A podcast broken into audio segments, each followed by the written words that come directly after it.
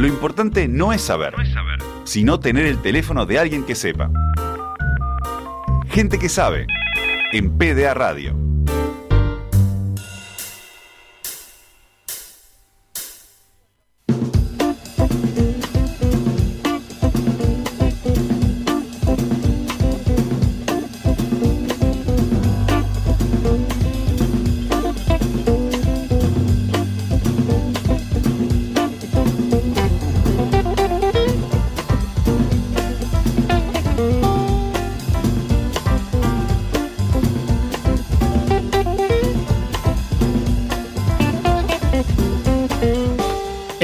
Teléfono de los que saben.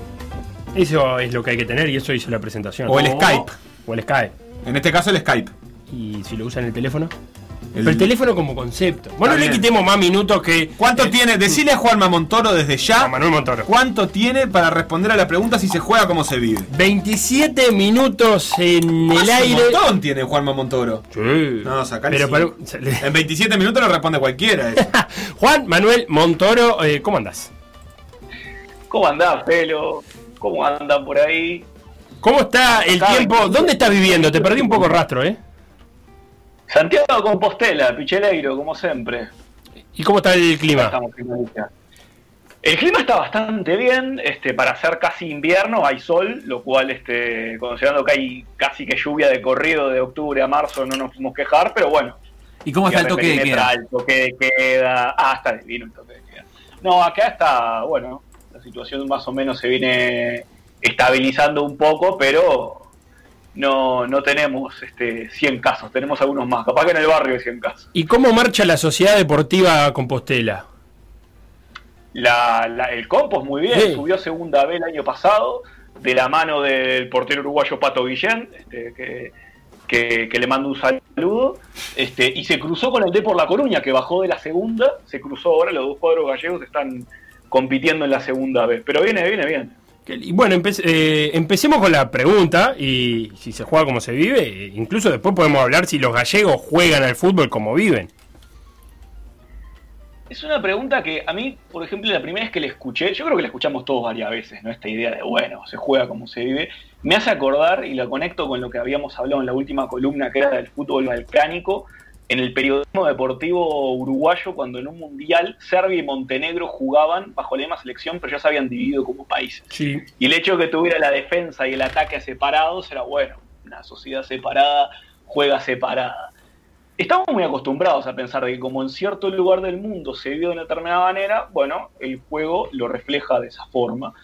A mí la pregunta este, de se juega como se vive, me gustaría responderla con otra pregunta o con una pregunta alternativa que es si de verdad jugamos como vivimos o vivimos como jugamos, porque si entendemos que la forma de jugar al fútbol, al básquetbol, lo que es deporte, eh, es una manifestación cultural más, por un lado tiene capacidad para reflejar el deporte, cómo es esa cultura, pero no solo lo refleja, sino que también lo construye. Muchas, eh, muchas formas de, darnos sentidos como sociedad, sociedad tienen que ver con, con muchas actividades que hacemos que van desde la música, la literatura, el cine, y el deporte es una de ellas también que va construyendo la idea de cultura.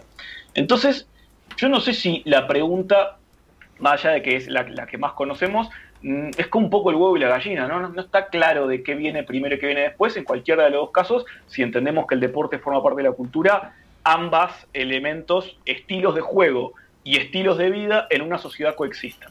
Puedo decir que eh, puede ser que tomemos elementos de cómo juega Uruguay, para poner un ejemplo, al fútbol y los apliquemos a la sociedad y no viceversa. No es que la selección uruguaya juegue eh, como viva, sino que vivimos eh, a raíz de eh, lo que podemos llegar a ver en, en- en una cancha de fútbol.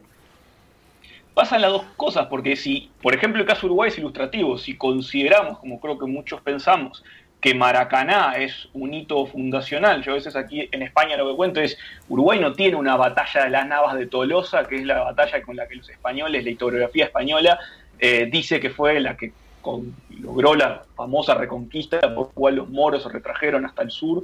Etcétera. Uruguay no, ¿qué, podemos contar? Está bien, la batalla de las piedras, el desembarco de los 33 orientes de la playa de la Graciada, está bien, toda historia nacional tiene sus hitos, pero el hito que de alguna manera se cree que construye es un hito, de, la, identidad uruguaya en gran medida es un hito deportivo. Entonces ahí tenemos un ejemplo muy claro.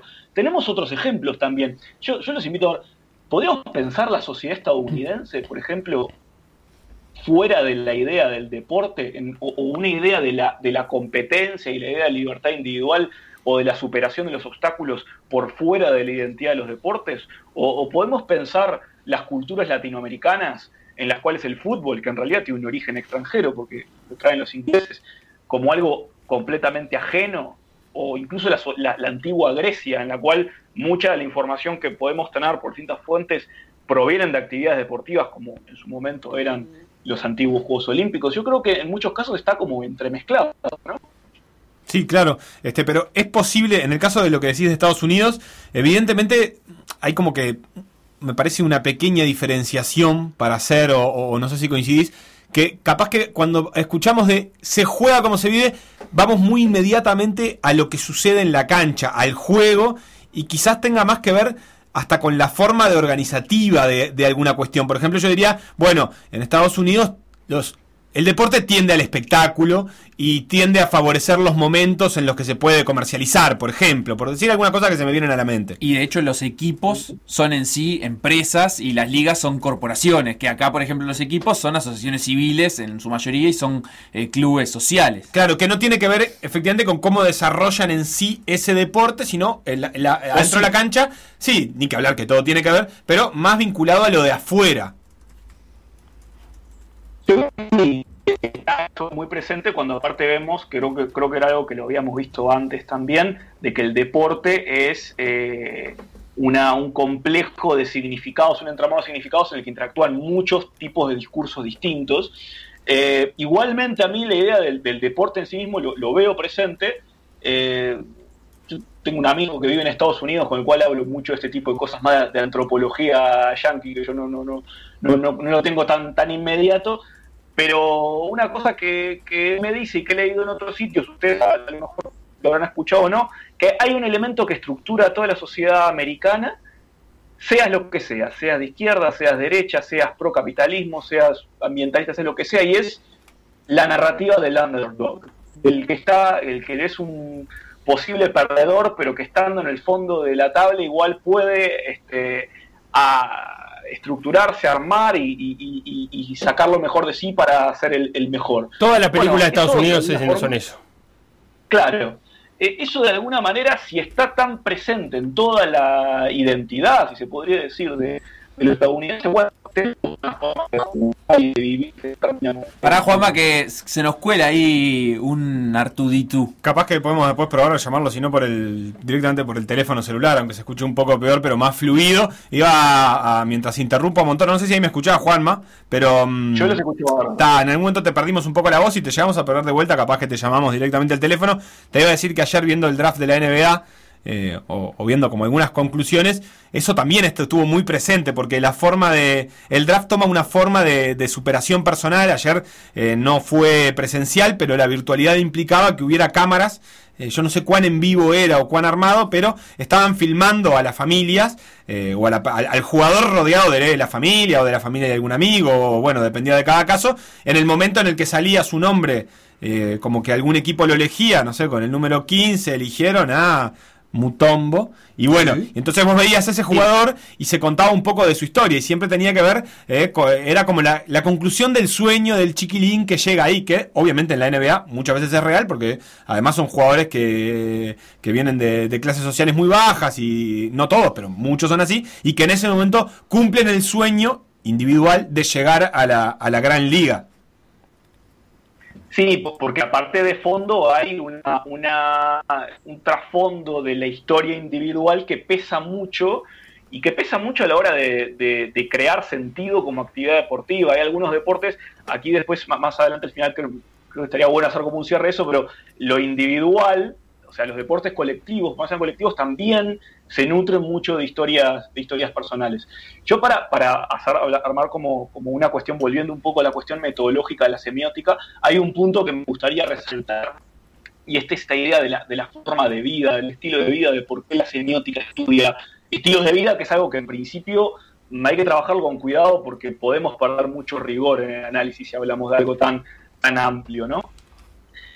Eh, cuando, surge la semiótica, básicamente lo que se plantea es estudiar signos. Ahora, un signo es, pongamos el caso de deporte, una tarjeta roja es un signo. Es algo que uno lo ve, tiene un significado concreto asociado a una unidad de contenido, asociado a una unidad de expresión.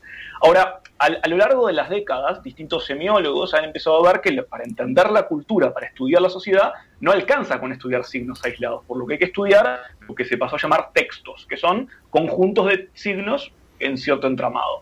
Pero claro, si un relato deportivo, por ejemplo, el relato de Víctor Hugo, el de Maradona, es un texto, porque tiene una acumulación de signos, ya ir al estadio es otra cosa, es una práctica. Entonces, ahí hay un, semiólogo francés que se llama Jacques Fontanil, que lo que usó fue una escalera como de seis distintos niveles de análisis para poder llegar al nivel más amplio y complejo del estudio semiótico, que serían las formas de vida. Lo que dice Fontanil es, nosotros tenemos primero signos, después textos, sujetos. Para, para ahí que te, perdimos. Tenemos signos, tenemos textos. Sujetos. Objetos. Objetos. Prácticas. Ir al estadio. Prácticas. Ahí entendí. Eh, estrategias. Sí. Y formas de vida. Bien. Bien. Estamos, estamos codificando. Esto es como estar leyendo la Matrix con numeritos. Eh, o sea que después de las estrategias vienen eh, las formas de vida. lo que tiene la forma de vida y cada uno de estos niveles es que estructura a los anteriores. Cuando yo defino una forma de vida como un objeto de estudio semiótico, estoy entendiendo, estoy pretendiendo estudiar determinadas articulaciones de sentido, determinadas ideas, mitos, se podrían decir también, eh, que todo lo que viene dentro es como un gran bolsón que agrupa signos, textos, todas estas cosas que dijimos, pero le da sentido. Por ejemplo, dos formas de vida muy diferentes que aparecen presentes en textos concretos, que son, si analizamos lo que dice Mi País, la canción de Rubén Rada, con la Argentina el palo de la Versuit. Claramente, las dos muestran eh, formas de vida muy diferentes relacionadas a lo que es ser uruguayo y a lo que es ser argentino. Bueno, de eso va un poco la idea de que eh, ciertas formas de darle sentido a la vida tienen que ver con estas, con estas categorías y en deporte las conocemos muy claramente. En fútbol, por ejemplo, ¿quién no escuchaba una vez lo que es ganar a lo Peñarol? O en su momento se hablaba, quedó un poco asociado a una, persona concreta, pero de la cultura nacional o por, de, creo que la forma de vida deportiva por excelencia de Uruguay, que es la garra charrúa. Son todos tipos de formas de vida. Clarísimo. Y el concepto del paladar del hincha, ¿verdad? Bueno, claro, porque eso hace que, vamos a poner un caso, un signo concreto que puede ser eh, un pelotazo, un centro a la olla, un centro a la olla puede ser perfectamente también una estrategia, una forma de ganar un partido, puede estar gramaticalmente afín a esa forma de vida o puede ir de alguna manera como en contradicción. Eh, hay formas de vida deportivas que son muy clarísimas. Eh, en Argentina está mucho más claro esta idea, ¿no? De bilardistas contra menotistas, eh, en el fútbol europeo también en su momento entre la rivalidad entre Mourinho y Guardiola se veían dos estilos muy claramente diferenciados. En tenis, por ejemplo, siempre se ha hablado de la rivalidad entre Bjork y McEnroe, es decir, de un estilo de juego mucho más fondista defensivo y un estilo de juego más ofensivo y, eléctrico. Eh, siempre que hay una rivalidad, una rivalidad que se alimenta a varios niveles, si esa rivalidad a su vez representa estilos de juego distintos, es muy probable que de manera anexa aparezcan estilos de vida o formas de vida que representen valores opuestos y que están en competición dentro de una determinada sociedad. Bien, clarísimo. Em, me quedo con eso de valores representados en la manera de jugar. Interesante. Yo diría que, por ejemplo, después por fenómenos de calco empiezan a aparecer en, otros, eh, en otras culturas, o por ejemplo, esto de bilardistas y menotistas, en su momento llegó a haber alguna comparación parecida entre seguidores de un fútbol más al estilo de JR y de Carrasco y otro más del estilo Gregorio Pérez, Julio Rivas, digamos, ¿no? Que yo creo que no ha sedimentado tanto por el sencillo hecho de que Pilardo y Menotti cada uno han logrado de manera distinta este, el principal mérito que puede tener un entrenador de fútbol, que es ganar un mundial con la selección de su país. No sé si en otros casos en Uruguay esa comparación tiene sentido, si es válida, eh, si, si, representa esos valores, porque en el fondo los valores que representa el bilardismo tienen mucho más que ver con lo barroco, los resultados, el ganar a como de lugar, y los que representan el menotismo tiene más que ver con una estética, podríamos llamar neoclásica, en la que lo importante está en el proceso y casi que en una ética de jugar, en un medio para conseguir esos fines. ¿Y qué pasa cuando encontramos en un, en un entrenador extranjero una manera muy identitaria? Eh, pienso en dos ejemplos bien claro. El Getafe de Bordalás es muy uruguayo y el Atlético Madrid del Cholo Simeone es como también muy uruguayo. Ahí nosotros lo vemos desde nuestro lugar, que es este el de uruguayos que en gran, que en gran medida también ven como ciertos jugadores empiezan a aparecer en, equipos y también que, tiene el Atlético Madrid y el Getafe los dos a su vez. Son equipos de Madrid que no eh, representan la centralidad que sí lo hace el Real Madrid.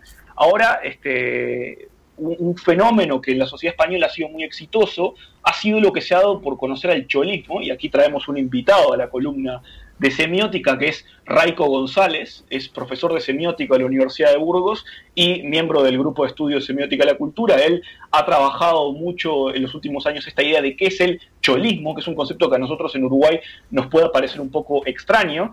Eh, el Atlético Madrid tiene una historia de ser conocido como lo que aquí en España se conoce como el Pupas. El Pupas es el equipo o la persona que llegando el momento decisivo cae. Nosotros ponemos Pupa en España, es eh, lastimadura. Aquí creo que no ponemos una, forma escatológica. Eh, Bien, vamos con ese audio que decía Juan Manuel Montoro hablando del cholismo eh, y volvemos a conectar con, con Juan Santiago Compostela. Desde una perspectiva teórica, el, mito es un tipo de relato altamente estructurado, fuertemente estructurado, donde sus relaciones son muy rígidas, las relaciones entre los elementos que lo componen, y al mismo tiempo decía el que acuñó la idea de mito dentro del estructuralismo y de la semiótica en general, podríamos decir, Levi-Strauss em, decía que el mito eh, tiene el valor de importancia para una cultura, y eso implicaba que, según su mirada, eh, el mito encarnaba las contradicciones sociales existentes en una determinada cultura. Y en realidad cholismo, que proviene del epítome, del nombre em, de en clave que se le da a Cholo Simeone, em, cholismo, em, tenía una serie de, mm, digamos, de elementos rígidamente estructurados o fuertemente estructurados, como por ejemplo eh, la relación entre ciertos elementos eh, como eh, la lucha, la entrega, y el discurso de nunca rendirse ante la adversidad. Y todo eso estaba pues, detrás una serie de elementos con los que eh, la construcción mitológica eh, eh, juega. La idea de pues, ciertas derrotas y la dignidad y, el supera, y la idea de superación, que luego incluye una serie de valores. Esto implica una idea, además de la construcción mitológica, la construcción de una comunidad imaginada, de que un grupo a través del mito crea y construye así una identidad propia, una identidad colectiva. Eh, reforzando sus propios valores a través de estos relatos. Ahí teníamos al colega eh, de español hablando del cholismo. Juan, ¿va a estar por ahí? Estamos por acá, sí. Bien, y del mito del cholo y el cholismo. Eso es un fenómeno que ha, generado bastante innovación dentro de la cultura española, porque para nosotros, que, que un poco explica, eh, entender esta idea de cholismo no representa una innovación a nuestro sistema cultural, porque la idea de Garra Charrúa, que ya está bastante sedimentada en Uruguay, eh, es bastante parecida, por lo menos en el plano del contenido, en qué significa esa idea. Eh, aquí en, ese, en eso la, pregunta que, está un poco en el aire es eh, qué pasa cuando el cholismo se convierte en una metáfora que trasciende los límites del fútbol y empieza a aparecer en otros ámbitos de la vida social, como en España. Si quieren podemos ver qué, nos comenta Raico al, respecto en eso. Bien, vamos con el segundo audio entonces. Los conceptos se inspiran, o digamos que se crean con la em, eh, progresiva solidificación o sedimentación de metáforas. Esto es una mirada de un autor importante como era Hans Blumenberg, ¿no? donde la idea de que el concepto se llega solamente a través de cuando unas metáforas se repiten a lo largo de una historia. Él hacía la historia de la verdad, ¿no? en este sentido eh, es algo semejante. Y de repente, pues sí, efectivamente, em, en cuanto a metáforas de vida, es muy interesante que el fútbol em, tiene esa característica de que em, suele servir para metáforas explicativas de nuestro comportamiento social y que vemos extenderse de manera bastante, bastante elocuente, diría. Eh, pues la gente utiliza eh, su filiación a un club para explicar su conducta en su día a día, en su cotidianidad.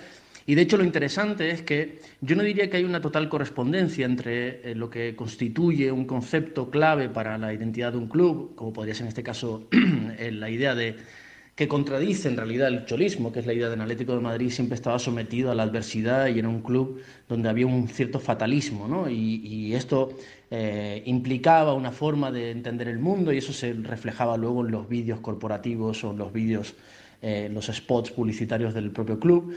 Pero es interesante que eh, bajo el paraguas de una etiqueta, de un concepto, en realidad hay multitud de estilos de vida. No se puede decir que uno sea del Madrid y ya tiene un estilo de vida concreto, o sea, del Atlético de Madrid tenga un estilo de vida concreto, ni siquiera una selección, lo entendemos y eso es algo eh, fundamental. Claro, ahí, Juanma, hay algo como... Pienso, me, hizo acordar el horóscopo, digamos. Es decir, vos no podés este, pretender que todos los hinchas del Atlético Madrid eh, sean cholistas, digamos, en, en, determinado momento de la historia y que su vida se conduzca de acuerdo a esos valores. Es imposible. Ni que todos los cholistas sean iguales. No, claro, y eso, y eso también es lo que hace de por qué eh, no hay una, una, cuestión tan rígida de que, de que, a ver, ciertos eventos se van actualizando y van generando esos mitos o van generando ese estilo de vida, pero después un club eh, lo que quiere es ganar, salir campeón y, de, alguna manera ciertos estilos pueden tener más afinidad y más correspondencia, pero van a, a contemplar varios estilos de vida dentro de una misma de una misma categoría, como también hay varias formas de ser uruguayo, de ser argentino o de ser latinoamericano. Y incluso te, agrego más, eh, creo que es de, de, Groucho Marx esa frase de estos son mis valores, si no te gustan tengo otros, pero hay algo de, de también de que, bueno, lo que no se adapte a ese mito que estamos construyendo, también un poco lo descartamos. En el caso del Atlético Madrid, la parte del fatalismo yo creo que un poco sigue en otra escala vigente, pero por ejemplo hay una, hay una, una parte del mito del cuadro pobre que implica generalmente no hacer mucho caso a que es uno de los cuadros, por ejemplo, que más fichajes, que más plata ha gastado fichajes en los últimos 10 años, porque eso iría a contrapelo de nuestra de nuestra ganas de empatizar con un cuadro un poco más débil que el resto. Claro, claro, y por eso eh, es llamativo ver la tabla de, los equipos que están en primera división y los equipos que están en segunda división en España y ver cuántos son del área metropolitana de Madrid, por ejemplo. Entonces, si uno se pone en un plan más regionalista aquí dentro de España, el equipo de Madrid se beneficia de tener una metrópolis lo suficientemente potente para traer eh, jugadores, capital o lo que fuera interesante. Y mm, otra manera de simpatizar con el equipo débil, si quiere, muchas veces tiene que ver con ir hacia un equipo, no sé, el Alavés, digamos, o un equipo que pueda ser de una zona este, que no sea la de Central de España. La, pregunta última que queda planteada, no sé cuánto, cuánto, tiempo nos queda. Cinco minutos. Cinco minutos nos da bien. Que, que, que todas estas figuras están bastante claras cuando se habla de fútbol, porque estamos bebidos en una cultura de fútbol. ¿Es posible que estos estilos de vida asociados a formas de juego tan claras son traducibles a otros deportes? Bien, bien, interesante. Ayer, por ejemplo, estuvimos hablando acá del caso de Lituania, que en el básquet, que también estuvimos explorando qué podía tener de particular la idea del básquet lituano con eh, la forma en que viven los lituanos, si es que la había a la distancia es difícil. A mí me hizo, me hizo acordar el principio de la columna a, pensar eh, modelos de deporte más asiáticos eh, o, más dominados por asiáticos, como por ejemplo el, ejemplo capaz que paradigmático de los gimnastas chinos, ¿no? Y cómo se construye eh, a partir de, una disciplina muy rígida en niñas y niños de 3, 4, 5 años de edad que van haciendo una escuela de gimnasia y todo como al servicio incluso de un estado, del orgullo de una nación. A mí se me disparó para otro lado. ¿Hay una manera de jugar al rugby uruguaya? ¿Una manera de jugar al tenis uruguaya? Bueno, pero ahí yo te diría, y, retomando un poco lo que dice Facu, eh, es posible eh, que que incluso la forma, más allá de, cuál es el deporte, si no hay algo de, bueno, yo puedo dominar con esta forma de ser que tengo un deporte que está atravesado por la técnica, donde no hay lugar, por ejemplo, para la emoción o para la épica.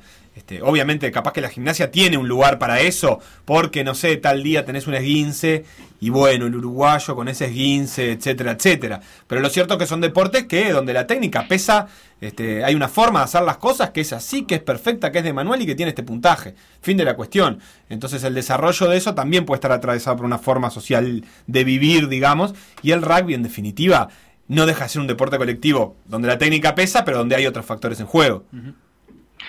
Sí, también tiene que ver con como lo que, lo que escuchamos de que decía Raiko antes, de qué, tan eh, arropada está nuestra cultura por qué sistema de metáforas. Es decir, nosotros a lo mejor no le damos mucha importancia, nosotros los uruguayos, ¿no? a los deportes eh, marítimos, entonces a lo mejor hay muchas metáforas que tienen que ver con el viento que nunca nos las imagináramos como estar luchando contra la adversidad. La adversidad tiene cara de un rival superior que nos puede vencer y al que tenemos que doblegar, y no frente a una condición climatológica, si tiene, se quiere. Tiene cara a la adversidad, e incluso en estos tiempos, de la altura de la paz. Estamos jugando un partido en la altura de la paz, va un tiempo y... Exactamente, y, yo creo que ahí, y creo que es una discusión para, dejarla planteada, si el fútbol como tal, como, como sistema de juego, por sus características, permite eh, que, que, estos valores se adopten y se, se exporten más fácilmente hasta el resto de la sociedad, dejaría ahí el último audio de Raiko ahí para ver que él tiene también una opinión sobre este punto. Adelante con el último audio entonces. Hay unas correspondencias que el fútbol lo permite porque frente a otros deportes donde las reglas son eh, más rígidas, hay una serie de reglas más establecidas previamente. En el fútbol, como bien han discutido muchos teóricos, hay una gran flexibilidad en cuanto a las reglas. Son poquísimas las reglas y eso permite una mayor, em, un mayor abanico de posibilidades de estilo, de estilo de concebir el juego.